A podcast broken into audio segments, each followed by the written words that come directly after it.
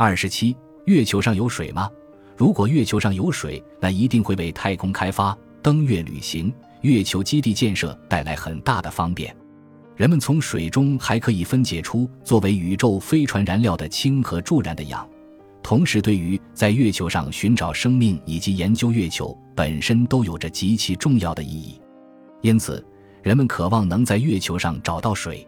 自1969年7月，阿波罗11号宇宙飞船登月以来，阿波罗系列的宇宙飞船已六次登月，并从月面上带来大量岩石标本。然而，对这些岩石的分析表明，月球岩石中根本不含水分，于是月球上没有水成了定论。但美国天文学家对这一问题做出了挑战性的回答：月球上很可能有水。他认为，在月球北极和南极的环形山中，有终年不见阳光的凹地，那里有可能蓄积着冰，而阿波罗宇宙飞船从没有到过那里。科学家们研究了月球的有关资料，发现。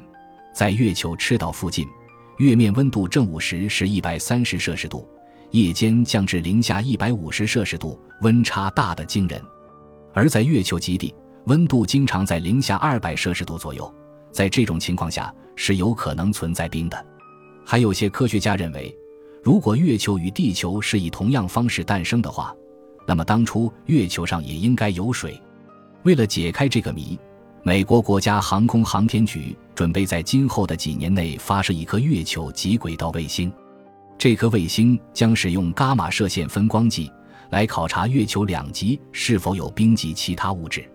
日本的宇宙科学研究所也希望尽量发射自己的月球极轨道卫星，实现月球探查计划。月球上到底有水吗？也许只有月球及轨道卫星才能带来真正的答案。